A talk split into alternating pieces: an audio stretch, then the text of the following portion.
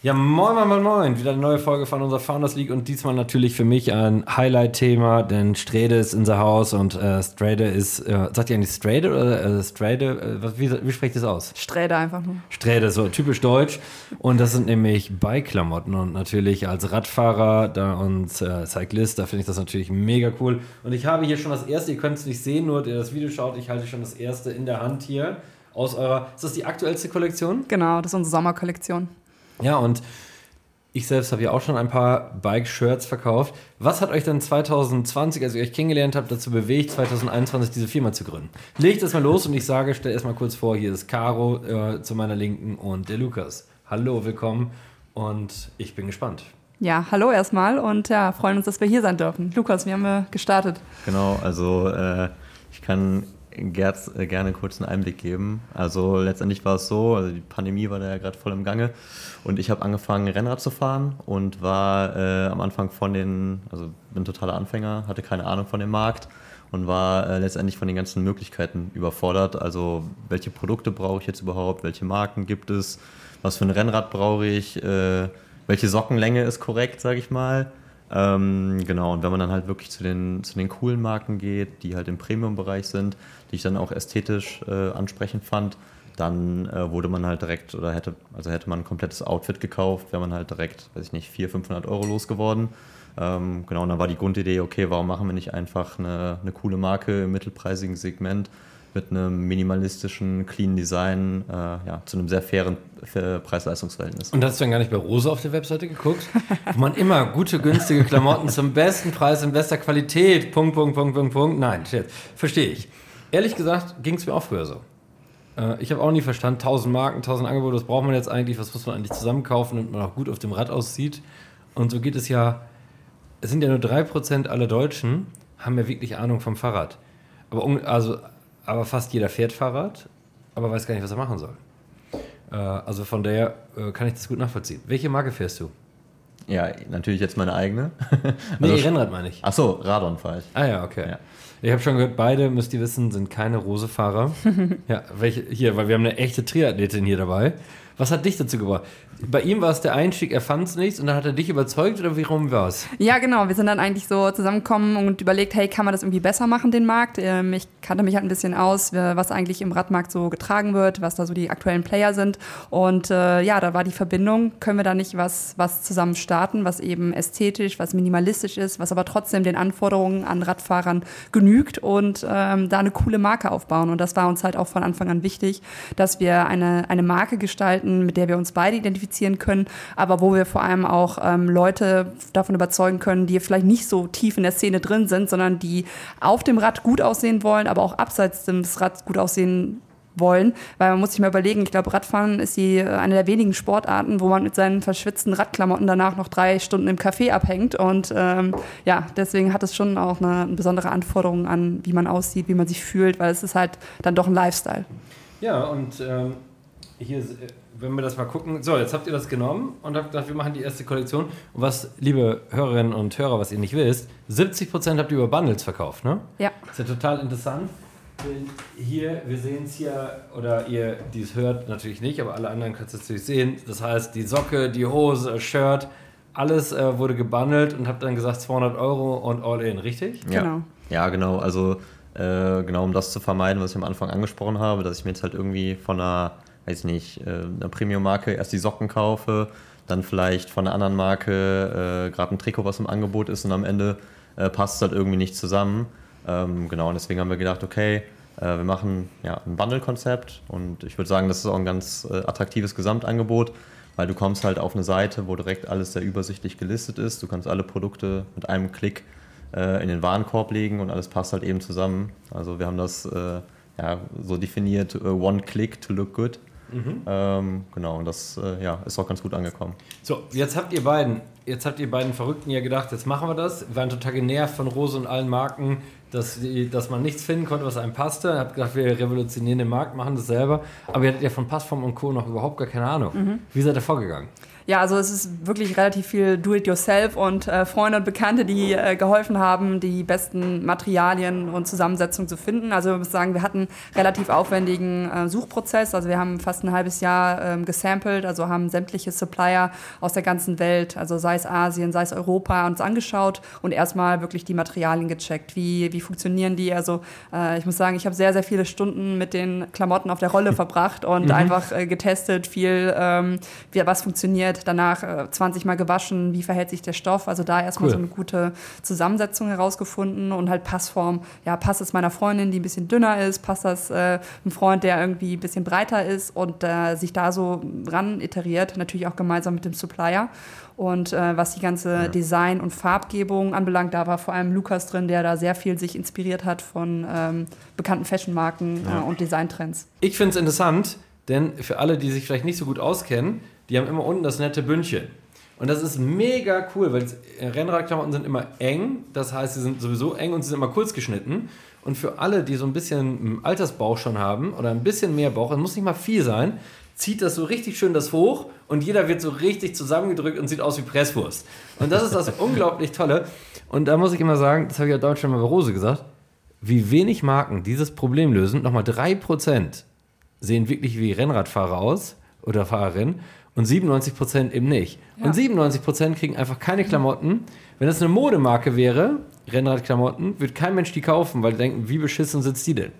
Und äh, darum finde ich das ganz spannend, äh, wie der Markt sich sowieso in Zukunft entwickelt.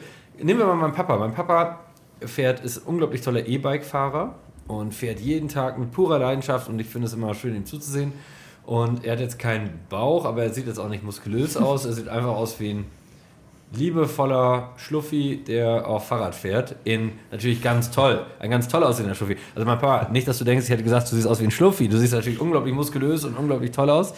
Ähm, ja, aber jetzt seht, könnt ihr euch vorstellen, wie er in diesen Rennradklamotten aussieht. Und ich denke immer, warum ist er nicht für sein E-Bike immer diese Rennradklamotten anziehen? Kann er nicht einfach irgendwas Cooles anziehen? Ja, also jetzt zurück. Du wolltest auch noch was sagen, was du dazu empfindest. Ja, das, das passt ganz gut, weil du hast ja jetzt gerade, also die Leute sehen es zwar nicht, beziehungsweise nur im Video, aber du hattest ja zwei Trikots in der Hand ja. und äh, genau, wir haben das probiert ein bisschen aufzugreifen, weil genau, das ist das Aero-Trikot, was, wie du sagst, wie, wie eine Presswurst halt eben anliegt ja. und auch relativ kurz geschnitten ist, aber wir haben extra noch ein Essential-Trikot mit aufgenommen, was halt... Ähm, genau, das, das hellblaue, mhm. äh, was einfach ein bisschen lockerer geschnitten äh, cool. ist, größere, größere Ärmel zum Beispiel hat mhm. und halt eben nicht hauteng anliegt. Ja, Kommt natürlich cool. auch auf die individuelle Körperform an. Aber das wurde zum Beispiel auch, als wir Kundeninterviews gemacht haben, äh, hat uns einer erzählt, dass das beim Commuten zum Beispiel äh, anzieht. Also es ist ein bisschen anderer Use Case. Ja, cool. Ja, und ich meine, wenn du, also ich fahre zumindest 60 Prozent meiner Fahrten, 50, 60 stimmt nicht, fahre ich nicht auf Zeit. Sondern fahre ich mit Freunden und äh, was du schon gesagt hast, danach sitze ich drei Stunden im Café und dann ist das natürlich ganz cool, wenn es ja. so oder so locker sitzt, auch wenn man es tragen kann. Ist ja völlig egal. Aber du willst dir dann nicht in so einem ultra eng, in so einem Café, weißt du, das ist, das ist ja schon cool, weil auch Rennrad und Gravelbike fahren und alles wird ja auch immer mehr zum Lifestyle-Produkt. Das darf man einfach nicht vergessen. Ja, finde ich geil, dass ihr dafür auch schon zwei Lösungen bietet. So, jetzt habt ihr, jetzt habt ihr gegründet. Oder, das ist eure erste Gründung, oder? Genau. Ja. So, wie alt bist du? Ich bin 29. Und du bist 33, das genau. wusste ich schon, habe ich schon gefragt. so, Jetzt hattet ihr Habtet ihr schon richtig Kohle zusammengespart und gesagt, hier, wir haben schon eine Million zusammengespart, wir können gründen, was wir wollen? Klar, direkt. Nein, natürlich nicht. Ja. Also klassisches äh, Bootstrap-Business, aber ähm, wir müssen auch sagen, wir haben erstmal den Markt angetestet. Also als wir 2020 mit der Hypothese reingestartet sind, ah, da ist was und haben dann den ganzen Prozess gestartet mit Suppliersuche, Branding etc.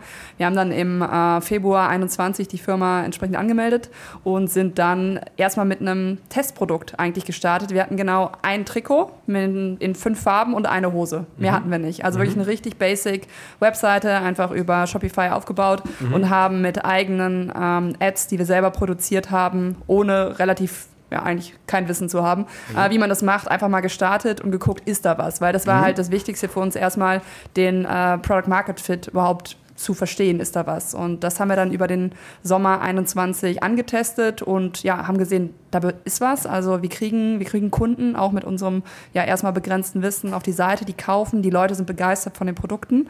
Und da haben wir gemerkt, okay, ähm, da kann man auch was, was Richtiges draus machen. Und ähm, ja, sind dann in die etwas professionalisierte Version gegangen, mhm. halt längere Produktentwicklung, ähm, haben dann auch unsere äh, Jobs gekündigt oder ich meinen Job gekündigt, um mich dann auch Vollzeit dem Thema widmen zu können. Und ähm, ich würde sagen, so der, der richtige Durchbruch oder der richtige Start war dann eigentlich im März diesen Jahres, wo wir mit unseren neuen Kollektionen an den Markt gegangen sind, wo wir das erste Mal auch ein professionelles Shooting auf Mallorca durchgeführt haben cool. und äh, da eigentlich die Marke so losgegangen ist. Ja, und das ist jetzt halt irgendwie sechs Monate her und ähm, ja, stehen da jetzt und wollen das gerne weitermachen.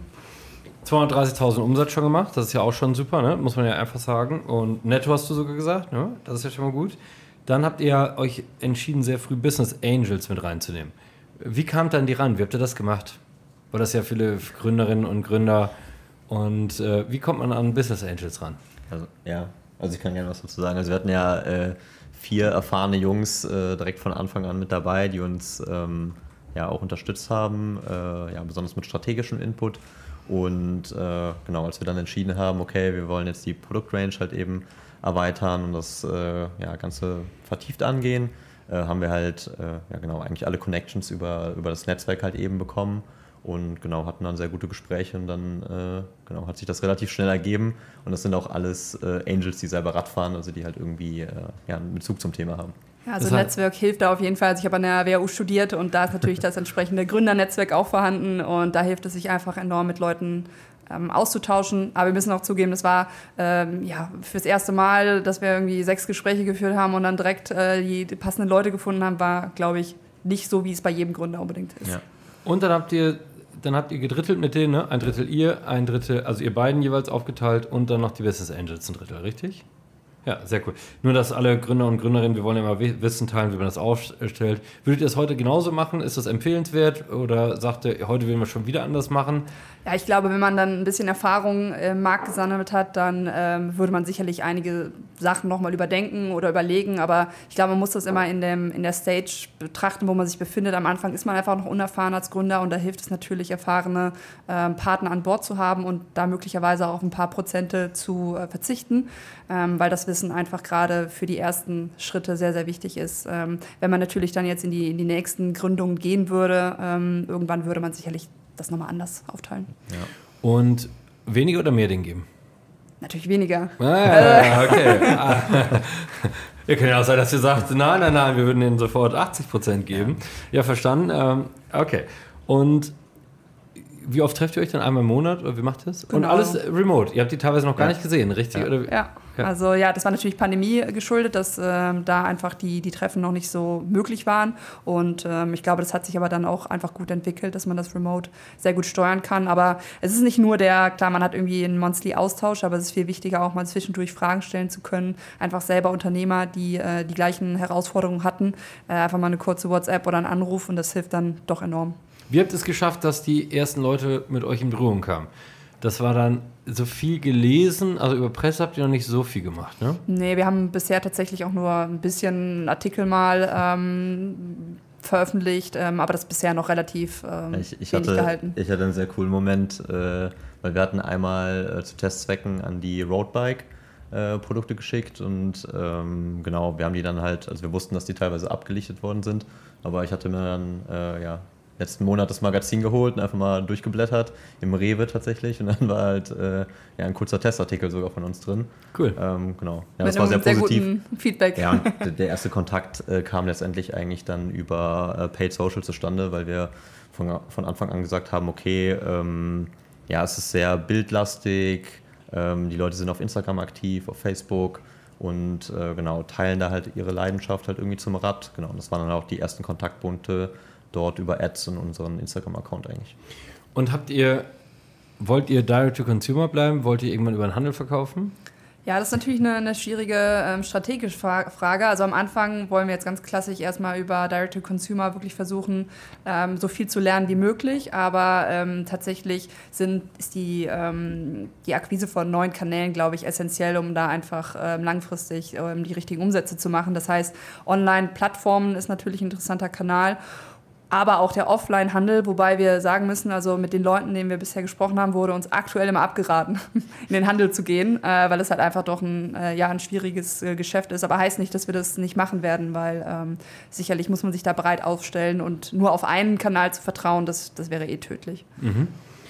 Ähm, ich würde immer überlegen, wenn, wenn ich mit dem Handel zusammenarbeiten würde, ich würde nicht mehr in klassischer Form mit dem Handel zusammenarbeiten äh, sondern denke, dass die Zusammenarbeit zwischen Hersteller und Händler neu interpretiert werden muss.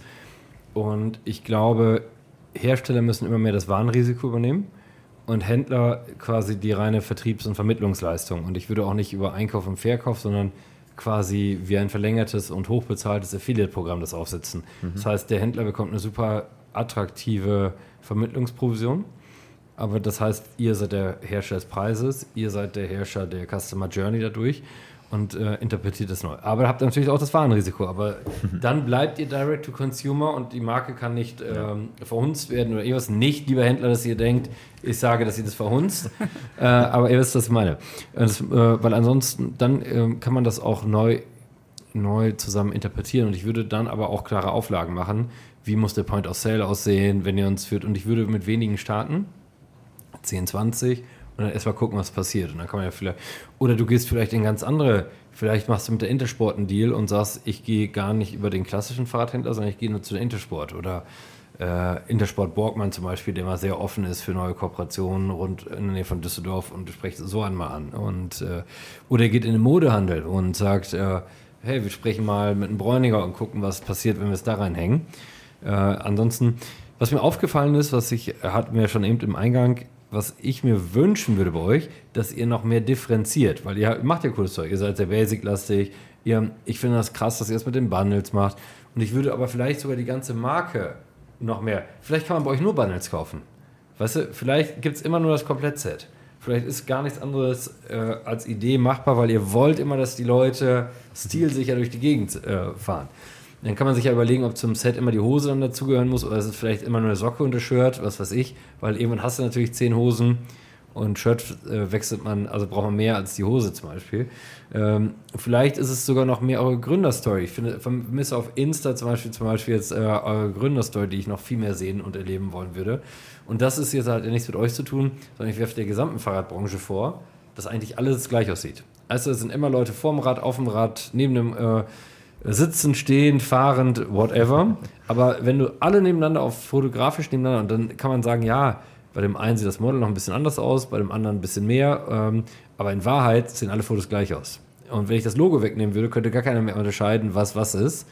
Und da würde ich mir wünschen, dass ihr gerade als junges Unternehmen, äh, vielleicht entscheidet ihr euch ja auch sogar gegen den Rennradfahrer und die Rennradfahrerin und seid noch mutiger und sagt, wir gehen auf alle Lifestyle-Sportler. Mhm. Also die fahren vielleicht auch Rennrad, aber die haben nicht vor, äh, 10.000 äh, Kilometer im Jahr zu fahren. Also und vielleicht adressieren. Also wenn ich zum Beispiel heute ein Brand neu machen würde, ich würde voll drauf gehen und würde sagen, lass doch diese Tour de France Community, lass doch die, die äh, lass die doch in sich sein, lass die Raffa fahren und Co. Ist doch super. Und äh, ich nehme mir einfach den Lifestyle-Kunden und dann lassen die sich um die 3%, ich nehme die 30. Weißt du? Ich würde auf dieses viel größere. Und eigentlich passt eure Marke perfekt dazu, finde ich persönlich. Ja ein super wichtiger Punkt. Und ich glaube, das ist gerade so in der, in der Anfangsphase, wo man sich halt noch viel ausprobiert und einfach testet, wo ist eigentlich unsere Zielgruppe, wichtig, dass wir das, dass wir das machen. Aber wir sehen genau das Potenzial auch tatsächlich in diesem ähm, Lifestyle-Bereich, weil den, den Hardcore-Markenjünger von irgendeiner Premium-Marke wird man auch nicht überzeugen können, können, weil die sind so in ihrer Bubble drin und das ist auch gut. Also das ist ja, ich meine, ich kenne die Bubble selber, ähm, man fühlt sich dort auch wohl, aber ich glaube, von der, von der Markt- ähm, von der Marktsicht wäre es da be besser, nochmal ähm, größer zu denken. Und ähm, das ist halt das Thema, wo man sich dann auch drauf fokussiert. Und ich glaube, wir sind halt einfach zu zweit. Wir machen alles zu zweit ja. äh, bisher. Und ähm, da muss man natürlich gucken, wo setzt man halt seine Ressourcen ein. Mache ich jetzt den ganzen Tag in Anführungszeichen nur Marketing und mache Videos von, von uns. Ah, ich muss aber noch Kundenservice machen, Logistik, äh, muss Supplier äh, besprechen. Und das ist, glaube ich, jetzt die Herausforderung, wo lässt man ein bisschen was weg, um sich dann eben in diese Richtung zu entwickeln. Ja, einfach ist nicht. Das, das kann ich gut nachvollziehen, gerade wenn ihr es so rockt. Ihr müsst wissen, äh, Lukas, du machst ja bist ja mehr im Vertrieb und Marketing, äh, du machst mehr äh, Logistik, ihr habt das ja schon gut aufgeteilt und ihr, ihr macht das ja wirklich nur zu zweit gerade, Ja. ne? Ist ja. schon enorm, das ist ja schon echt gut. Produktion ist dann natürlich outgesourced, aber ihr müsst euch mit, bis zur Qualitätssicherung damit rumschlagen. Ja, wenn ihr, ich bin ja immer pragmatisch und wenn ich, äh, wenn ich eigentlich eure Produkte sehe, sehr basic-lastig, damit sehr gut. Ähm, wenn man sich das anschaut, ich würde die Klamotten ja auch tragen, äh, finde das toll und nochmal zu dem Pragmatismus, wenn es die größte Zielgruppe ist, würde ich mir die immer schnappen. Ich würde mir den größten Markt schnappen und trennscharf sind die meisten Marken ja heute noch gar nicht aufgestellt, weil heute gibt es einfach nur Rennradfahrer oder Nicht-Rennradfahrer. Aber wie weit das Thema sich differenziert in Berlin, fahren Menschen damit zur Arbeit auf dem Rennrad. Dann gibt es die ganze Gravelbike-Szene, die sich auch irgendwie über Rennradklamotten äh, zu 50% noch identifiziert. Es gibt auch Gravelbike-Klamotten, aber guck mal, wie viele auf Rennradklamotten Ja. auf dem Gravelbike sitzen. Das ist alles nicht trennscharf. Dann gibt es so Leute wie ich, die unglaublich gerne mit ähm, neben dem Hardcore-Rennradfahren auch einfach mal mit ein paar Freunden, dann nehme ich ein paar Freunde mit und dann landen wir im Biergarten.